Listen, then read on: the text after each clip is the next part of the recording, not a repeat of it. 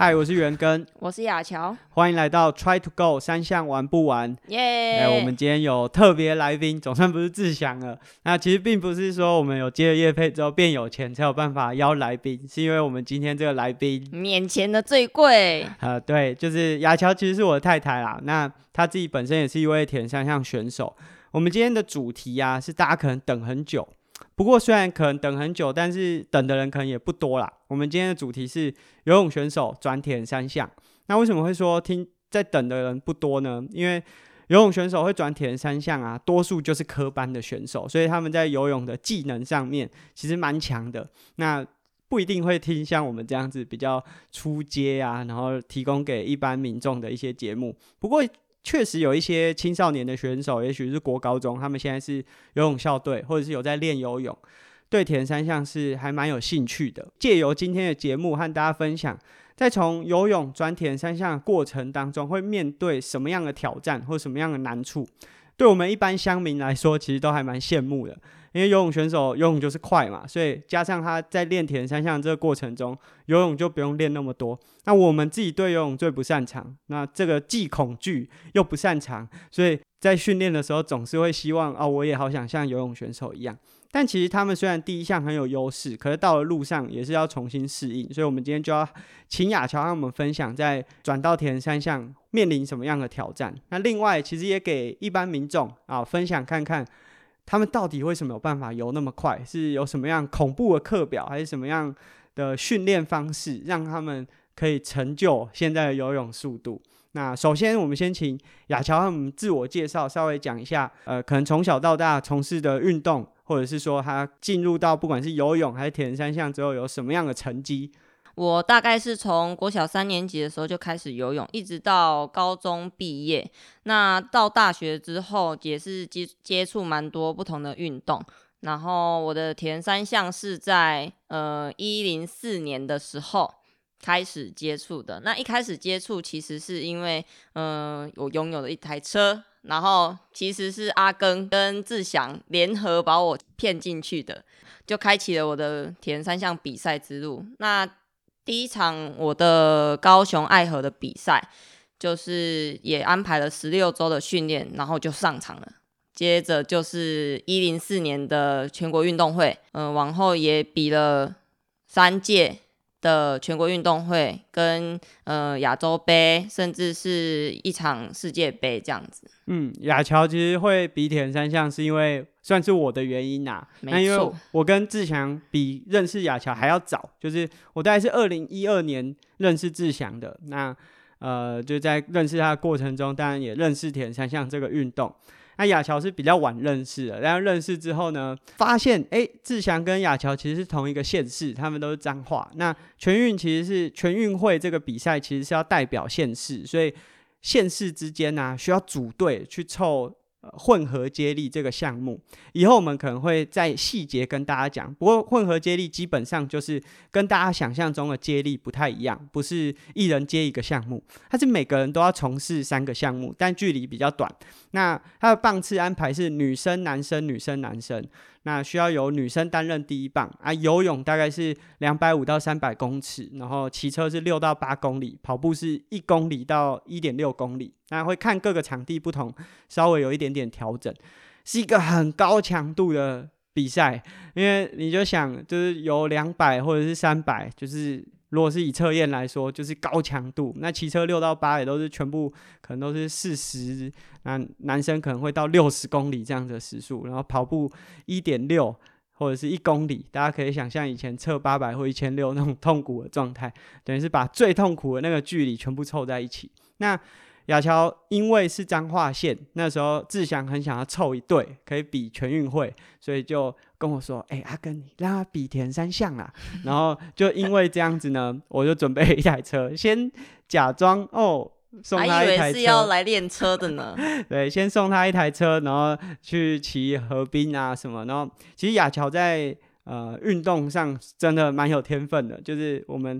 呃，骑没几次就上卡，然后第一次上卡就骑风贵嘴，然后人家有说什么上卡一定要摔三次，他好像到现在。应该只有一次吧，而且那一次可能还是就是已经过了很久很久以后，然后在停红绿灯，然后那那天训练结束已经蛮累了，才发生就是摔卡这个意外。总之，他的学习速度很快，所以后来。超乎我们想象，根本就练武奇才嘛！嘎迪贡哦，都不会害羞呢。他第一场比赛，我们是安排了爱河，然后用十六周的时间准备啊。他第一场比赛就是分组冠军，然后总排也应该都是在前八。比完那场之后，他大概知道说，哎，可以往这个方向去呃发展。不过说真的，也不是说练武奇才就不用练。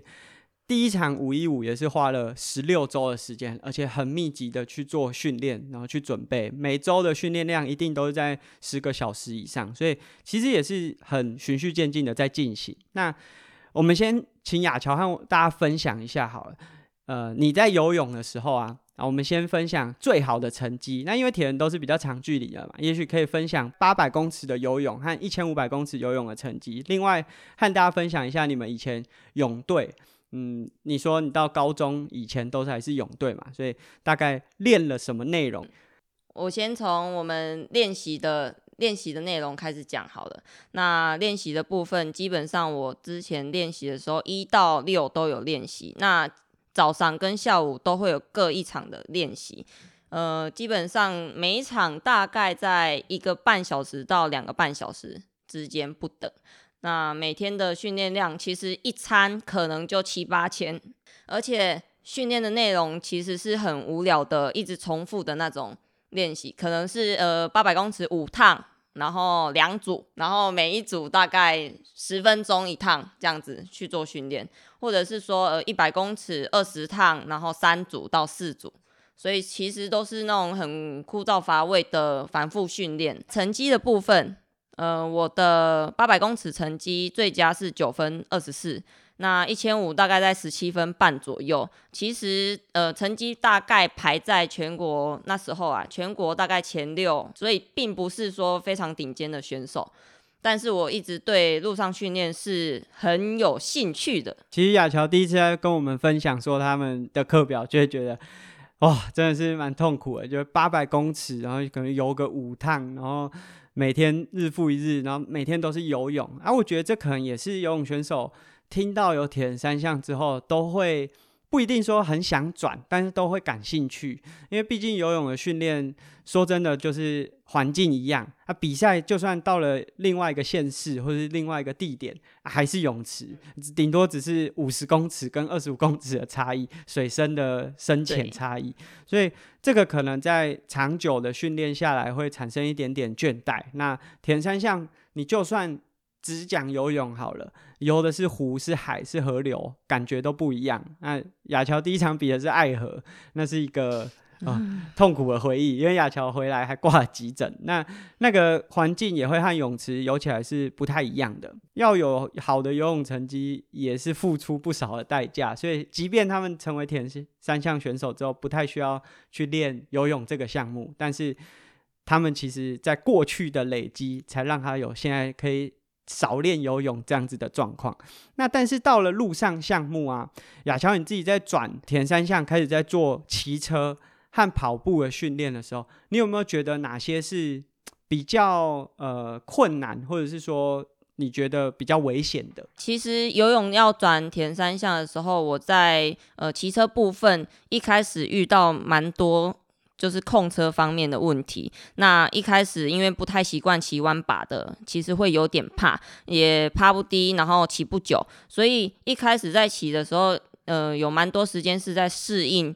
控车的技巧跟一些骑乘的嗯习惯上面，那跑步的话，我其实一开始没有办法跑远，因为在跑的时候，嗯，会有蛮多不舒服的状况。呃，骑车和跑步来说，相对骑车比较不会有呃，例如说肌肉。不太舒服的状况，主要是在技术上，对，可能是控车啊什么。因为其实游泳选手，尤其是亚乔是中长距离转过来，所以心肺基本上不会是一个太大的问题。但是像控车，这就很有技术性，这有点像我们去练游泳的时候，踢腿就是踢不好，滑手就是滑不好的问题。那到跑步反而是比较身体方面的，就是。因为在游泳的时候，水里的支撑很就会有一个支撑力，然后你没有什么对地的冲击。那在跑步的时候，这个对地的冲击会很强，所以会反而比较不适应。亚乔自己读的是师大嘛，所以接触到很多不同的运动项目，因为你们的必修课里面就很多，所以你觉得像游泳选手上来路上其实是有一定的风险的，对不对？像你在从事跑步的时候，你有发生过哪些运动伤害吗？嗯，最长的就是脚踝，脚踝会不舒服，然后再来是髋髋骨的部分。那个我跑的时候跑久了就容易摩擦，那膝盖外侧啊也很容易造成呃膝盖的磨磨损这样子，所以其实有蛮多不舒服的地方。那如果有这么多状况是游泳选手上到岸上之后会面对到的，有什么样的方式？你是用什么方式去调整，或者是在训练上有什么比较需要注意的？嗯，第一个我觉得就是要。呃，训练部分要循序渐进啊，你绝对不能一开始就很大的跑量，甚至是很高的强度这样子去操自己。那再来的话，就是肌力的增加，不管是你做一些肌力训练，或者是呃增加你的重量训练课程，都能帮助你在路上的时候减少伤害。好，那如果以你自己的经验，就是有做这么多训练，那如果有一个选手还是游泳选手想要转田三项的话，你会给他建议，呃，怎么样的训练或者是怎么样的安排会比较适合？好，我觉得一开始你可能需要制定一个计划，那呃，或者是你可以找一个教练来帮助你一起制定这个训练计划，可能从。训练的部分，你可以先做骑车控车的练习，或者是针对骑车一些基础的部分去做一些训练的安排。跑步的部分。呃，我会我自己啊，我自己可能会从呃一些跑步的技巧啊，甚至是马克操这种比较简易的技术开始做训练。那再来就是你可以依你的状况再去增加，可能是训练的量啊，或者是训练的强度。哦，那跑步的话，我觉得偶尔做做距离，那偶尔也要做一些强度的部分，甚至是冲刺啊，让你的肌肉能够快速的去做转换。除了骑车跟跑步的训练之外，我觉得还是有必要在训练的过程中加入一些呃肌力的训练啊，甚至是重量训练这种肌力的控制。嗯，那如果假设像刚刚讲的比较多都是路上项目，就是骑车从控车开始着手，那跑步可能循序渐进。其实跑步跟我们自行车选手转跑步有点像啊，就是可能先从例如说。三 K、五 K 这样循序渐进的让肌肉慢慢适应，但难道游泳就不用回去练吗？你会不会觉得说，在游泳的过程中，其实三项的游泳和一般我们在做单纯游泳竞赛的时候，有没有什么差异，或者是说特别需要练的？好，那在游泳部分的话，除了呃每一周都一样会训练到的中长距离之外，那再来就是一些速度训练的。呃，速度耐力的训练。那除了这些之外，针对我们开放水域，我们可能还要再进行像是一些呃抬头抬头字的穿插，或者是呃换气技巧的训练，呃，或者是说我们可以到一个没有拉游泳游泳水道绳的游泳池去，遇到墙壁就转弯，不要直接碰墙这种训练。所以其实对游泳选手转田三项，就是虽然游泳已经很擅长了，但如果以你自己的记就是记忆来说，实际进到开放水域去游，会真的比较困难吗？呃，如果你的游泳能力维持的很好，那其实旁边的人对你的碰撞，你可能会比较没有那么有感觉。但如果你的速度一慢下来的时候，你的跟游技巧啊，或者是一些肢体碰撞的。嗯，能力可能就会被受影响，所以人家游在你旁边的时候，你可能会很有压力，甚至是被压下水去吃水。所以我觉得，除了自己在游泳池里面猛游之外，你可能还需要跟你的伙伴一起练习开放水域的游泳。很感谢今天亚乔和我们的分享。那我们今天分享了游泳选手他们自己在还没有成为铁人选手之前，他的训练量，其实简单来讲就可以想象是自己在做田三项的训练，但是全部都是游泳。那假设你一周是练啊二十个小时，那游泳选手就这二十个小时全部都在游泳，所以它的量是非常的大。那也因为这样子，他们游泳能力会比我们一般的陆上项目的选手来的强，这是毋庸置疑的。但是进入到了铁人三项之后，这些陆上的项目，无论是技术也好，或者是对地的冲击，都会对他们的呃脚踝或者是膝盖、髋关节造成一些破坏。这个就变成是训练安排上面要循序渐进，然后很有规律、很有周期的，慢慢的让你适应到你对应距离的比赛。那我们其实真的看到蛮多的铁人三项选手，他如果是从游泳转过来的，他都可以有很好游泳成绩，但在最后一项的跑步，常常会是他最后没有办法拿下胜利的这个关键。所以对游泳选手要转铁人三项来说，循序渐进，然后针对自己的跑步，不管是肌力上面的加强，或者是要有规律、有比较安全的训练环境，这个是对游泳选手来说最重要的。那我们今天的节目就到这边，下次见，拜拜。拜拜。